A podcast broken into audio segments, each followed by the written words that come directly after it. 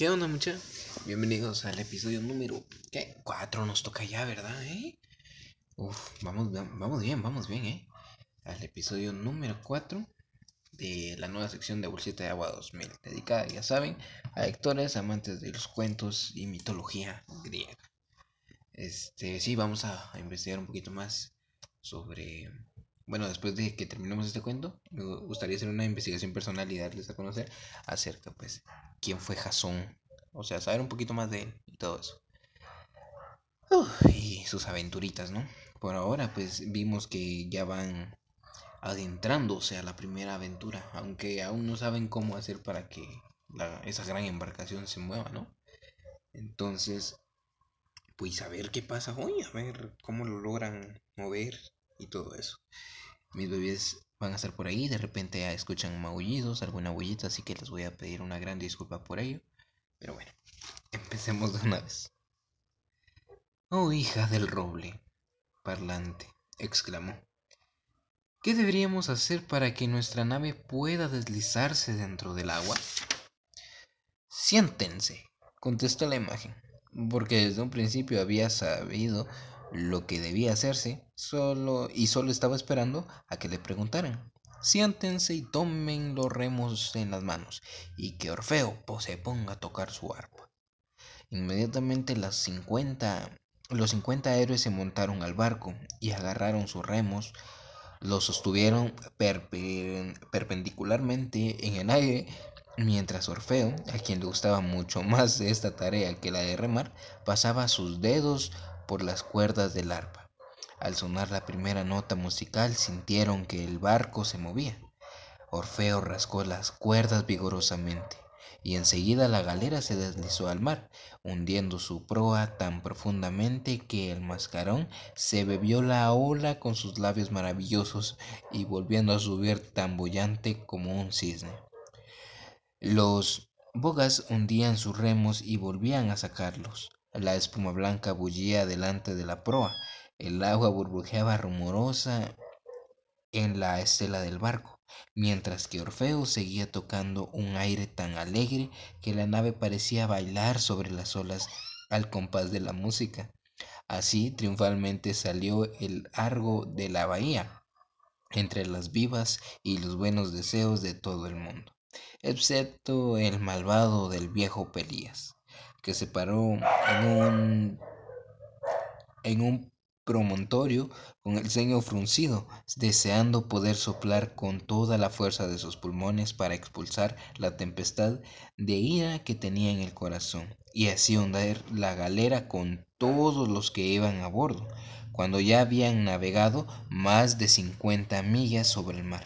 Linceo, por casualidad, dirigió sus agudos ojos hacia atrás y dijo que allí estaba aquel rey de duro corazón, todavía encaramado en el promontorio y frunciendo tanto el ceño que parecía como si hubiera una nube negra portadora de tormenta en ese cuarto del horizonte. Con el fin de hacer más placentero el paso del tiempo durante el viaje, los héroes hablaban del vellocino de oro.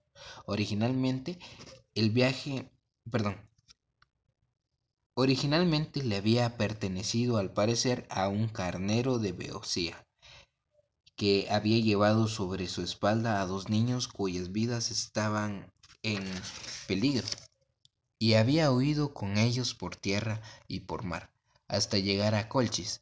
La niña, cuyo nombre era L, había caído al mar y se había ahogado, pero el niño llamado Frixo fue llevado sano y salvo a la orilla por el fiel carnero quien sin embargo quedó, quedó tan exhausto que inmediatamente se tendió en el suelo para morir. En recuerdo de esta buena acción y como prenda de su fiel corazón, el vellocino del pobre carnero muerto se transformó milagrosamente en oro y se convirtió en uno de los objetos más hermosos que se hayan visto jamás en el mundo. Fue colgado de un árbol en un bosquecillo sagrado donde fue conservado durante no sé cuántos años y era la envidia de reyes poderosos, que no tenían nada tan magnífico en ninguno de sus palacios. Si les contara todas las aventuras de los argonautas me tomaría hasta la noche y quizás mucho más. No faltaron acontecimientos maravillosos como ustedes mismos pueden juzgar por lo que ya han oído. En cierta isla los recibió amablemente el rey Cithicus, su soberano, quien les hizo una fiesta y los trató como hermanos. Pero los argonautas vieron que ese buen rey parecía abatido y muy preocupado, y por ello le preguntaron qué le ocurría. El rey Cithicus les contó entonces que él y sus súbditos sufrían mucho a causa de los habitantes de una montaña vecina, quienes les, les hacían la guerra y mataban a mucha gente y, y devastaban el país.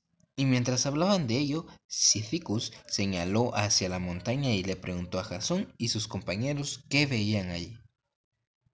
Veo unos objetos muy altos, contestó Jasón, pero están tan lejos que no puedo distinguirlos. En verdad, Su Majestad, tienen una apariencia tan curiosa que me inclino a, creer que son nubes, que por casualidad han asumido algo parecido a formas humanas.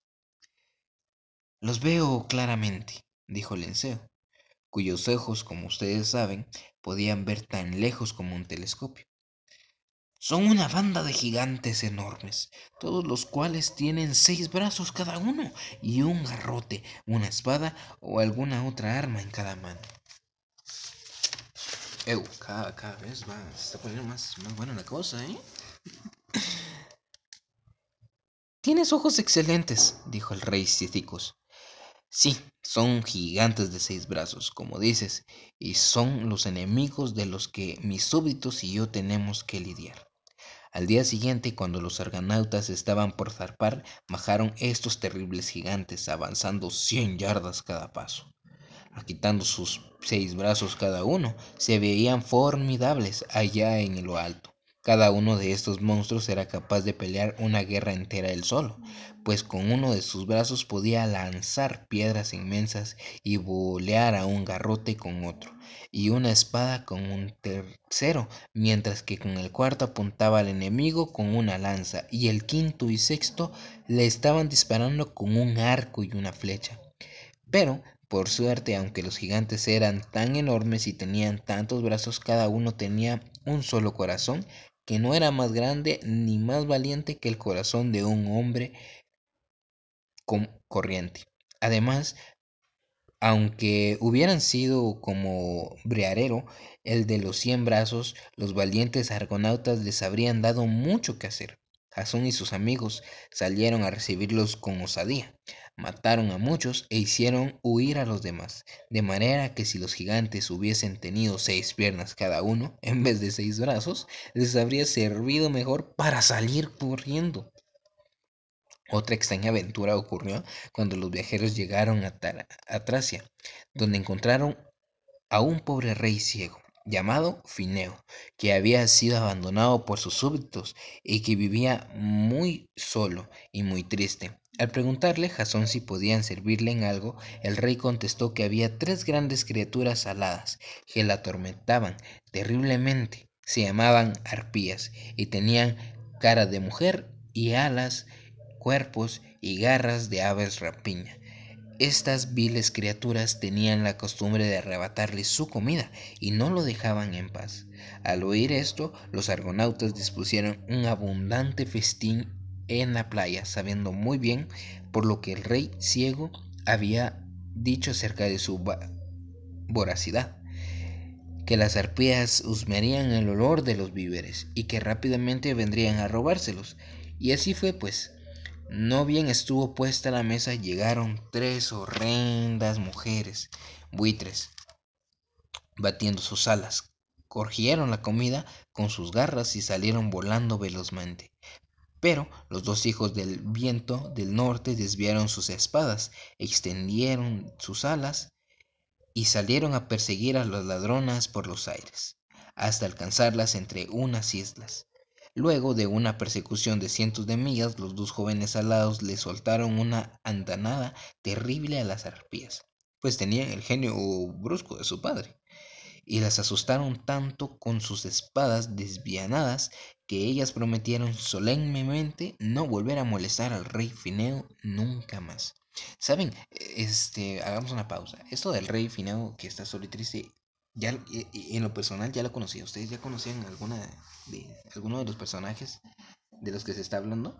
En lo que es la mitología y las historias griegas, el, cuando se habla de Jasón, pues sí, recuerdan que este, él siempre anda buscando el vellocino de oro o algo similar.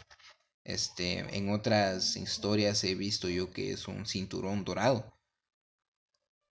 Si no estoy mal, era el cinturón de Orión. Bueno, no me acuerdo. O puede que sea otra aventura. Tal vez yo lo estoy poniendo mal. Pero es cuando ya empieza a, mm, a relacionarse más con los dioses del Olimpo, ¿no? Que era Mercurio, Júpiter y todos ellos, ¿no? Este, pero pues nada, solo comentaba eso. a ver ustedes qué más me dicen. Prosigamos, dice. Entonces los argonautas continuaron su viaje y se encontraron con muchos otros incidentes maravillosos, cualquiera de los cuales sería una historia por sí sola. Una vez atacaron en una isla y estaban reposando sobre la hierba, cuando de repente se vieron asediados por lo que parecía una lluvia de flechas con puntas de acero. Algunas de ellas se enterraban en el suelo mientras otras pegaban contra los escudos de los muchachos y varias penetraron su piel. Los cincuenta héroes se levantaron de un salto y miraron a su alrededor para ver al enemigo oculto, pero no lo encontraron. No vieron ningún lugar en toda la isla donde pudiese yacer escondido ni un solo arquero. Pero todavía no obstante las flechas de punta de acero zumbaban a su alrededor, y al fin, al mirar hacia arriba, vieron una gran bandada de pájaros, aleteando y dando vueltas en lo alto, y disparando sus plumas hacia abajo sobre los argonautas. Estas plumas eran las flechas de punta de acero que tanto los atormentaban. No había posibilidad de ofrecer resistencia alguna y una bandada de fastidiosos pájaros podría haber herido o matado a los cincuenta heroicos argonautas que jamás habrían puesto sus ojos en el vellocino de oro si a Jasón no se le hubiera ocurrido pedirle consejo a la imagen de roble. Así que corrió a la galera tan rápido como podían llevarlo sus piernas. ¡Oh, hija del roble parlante! exclamó, casi sin aliento. Necesitamos de tu sabiduría ahora más que nunca. Estamos en un grave peligro por una bandada de pájaros que nos disparan con sus flechas de punta de acero. ¿Qué podemos hacer para ahuyentarlos? Hagan mucho ruido con sus escudos, dijo la imagen. Al recibir este excelente consejo, Jasón se apresuró a volver donde sus compañeros, que estaban mucho más asustados que cuando pelearon con los gigantes de seis brazos, y les pidió dar golpes con sus espadas contra sus escudos de bronce. Inmediatamente los cincuenta héroes se dieron a la tarea con ardor, golpeando con todas sus fuerzas y levantando un estrepito tan terrible que los pájaros escaparon atropelladamente, y aunque habían disparado la mitad de sus plumas de sus alas, pronto se les vio deslizarse por entre las nubes, a mucha distancia, semejantes a una bandada de gansos salvajes. Orfeo celebró esta victoria tocando un himno triunfal en, su arpa y cantó tan melodiosamente que Jasón le rogó suspender. No fuera a ser que, así como los pajaritos, los pájaros de plumas de cero se habían espantado con un ruido desagradable, se vieran tentados a volver al escuchar uno agradable. Mientras los argonautas estaban en esta isla, vieron acercarse a la orilla una pequeña nave en la cual venían dos jóvenes de porte real y supremamente hermosos, como eran los jóvenes principales en general por aquellos días. Ahora bien, ¿quién se puede, quién se imaginan ustedes que resultaron siendo estos dos viajeros? Pues créanlo o no, eran los hijos de ese mismo Frixo, que en su infancia fue llevado a Colchis sobre el lomo del, del carnero del vellocino dorado. Más tarde Frixo se había casado con la hija del rey y los dos jóvenes príncipes habían nacido y crecido en Colchis y habían pasado sus días jugando en los alrededores del bosquecillo en el centro del cual, colgado de un árbol, estaba el vellocino de oro. Ahora iban camino a Grecia, con la esperanza de recuperar un reino que su padre le había quitado injustamente. Cuando los príncipes comprendieron a dónde iban los argonautas, se ofrecieron a, a devolverse y guiarlos hasta Colchis. Al mismo tiempo, sin embargo, hablaban como si dudaran de que Jasón pudiese conseguir el vellocino de oro. De acuerdo con su relato, el árbol del que colgaba estaba custodiado por un dragón terrible, que siempre se había devorado de un solo bocado a cualquier persona que se había atrevido a acercarse. Lo siento. Uy, es que está bonito estar leyendo, pues, pero uno que se cansa de repente. ok. Um, ok, sigamos. En el camino hay otras dificultades, continuaron los jóvenes príncipes. Pero ¿no es esta suficiente? Ay, valiente Jasón, regresa antes de que sea demasiado tarde. Nos apenaría de todo corazón que ese aborrecible dragón te comiera a ti y a tus cuarenta y nueve compañeros en cincuenta bocados. Mis jóvenes amigos, replicó Jasón tranquilamente, no me sorprende que crean que ese dragón es muy terrible. Ustedes han crecido desde niños con miedo de ese monstruo y por consiguiente aún lo miran con el pavor que sienten los niños por los fantasmas y los espectros, de los que sus niñeras les han hablado. Pero tal como veo las cosas, el dragón es meramente una serpiente bastante grande, que tiene menos probabilidades de comerme de un bocado que yo de cortar su fea cabeza y de arrancarle la piel del cuerpo. De todos modos, retrocederá. Quien retrocediere Retroceda a quien retrocediere, yo no volveré nunca a Grecia a menos que lleve conmigo el vellocino de oro. Ninguno de nosotros retrocederá, gritaron los cuarenta y nueve intérpretes compañeros. Subamos a la nave inmediatamente, y si es que el dragón nos convierte en su desayuno, que lo aproveche. Y Orfeo, que tenía la costumbre de ponerle música a todo, empezó a tocar el arpa y a cantar de la manera más exaltada haciéndole sentir a cada uno de aquellos mancebos que nada en el mundo haría era tan delicioso como luchar con un dragón. Y nada tan honroso de verdad honroso de verdad como ese monstruo que se le se lo comiera a uno de un bocado en el peor de los casos.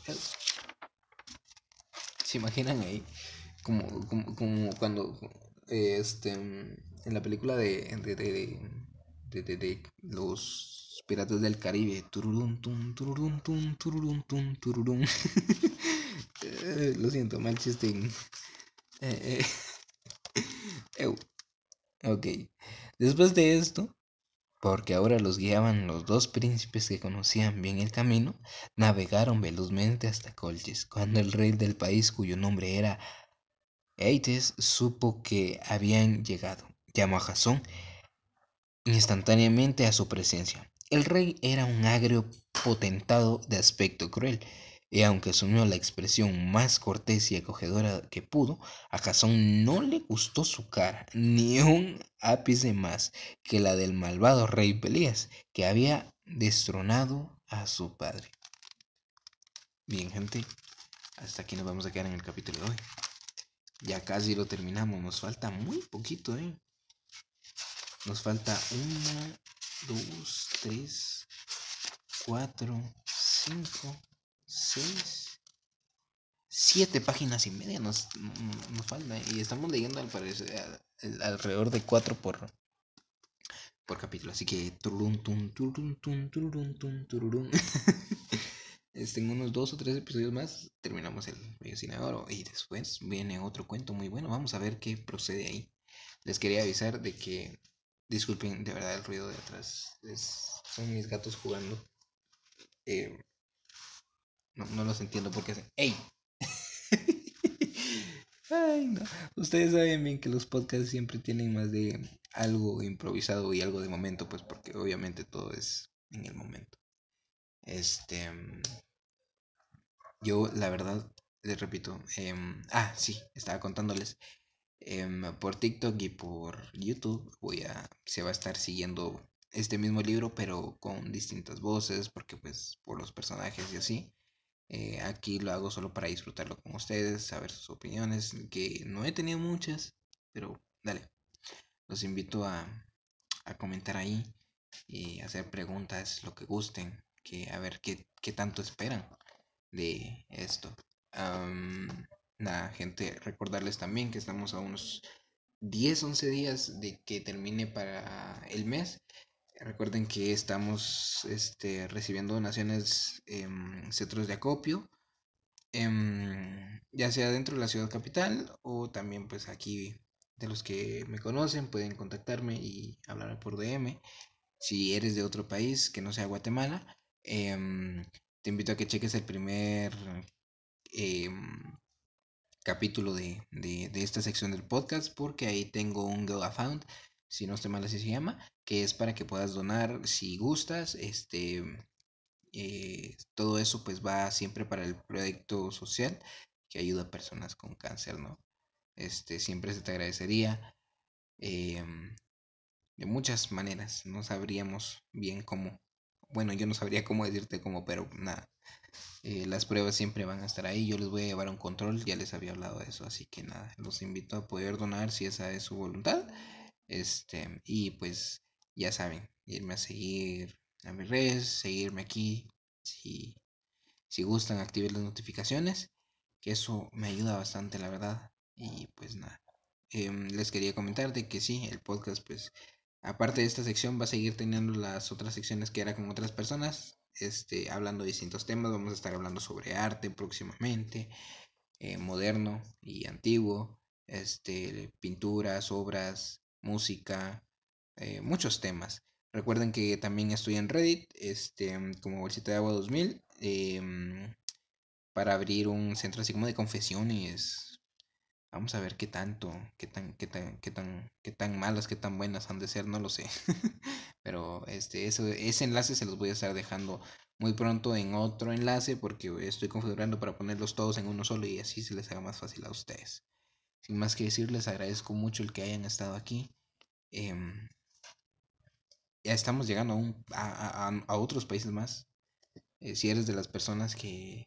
La persona que está en España estaba viendo yo, ese es nuevo país al que estoy llegando. Este, ya sea por Spotify u otra plataforma, te invito a que me dejes tu comentario, tu mensajito. Me gustaría saludarte porque pues no pensé a ver llegar a, ¿Cómo voy a llegar yo a España siendo de Guatemala? Aunque sea con mi bus. no sé, pero bueno, ya, sin más que decir, les agradezco mucho. Gracias por pasarse al episodio de hoy. Esperen el de mañana y ya saben, tomen su cafecito ahí siempre, su té o su bolsita de agua. Un besote.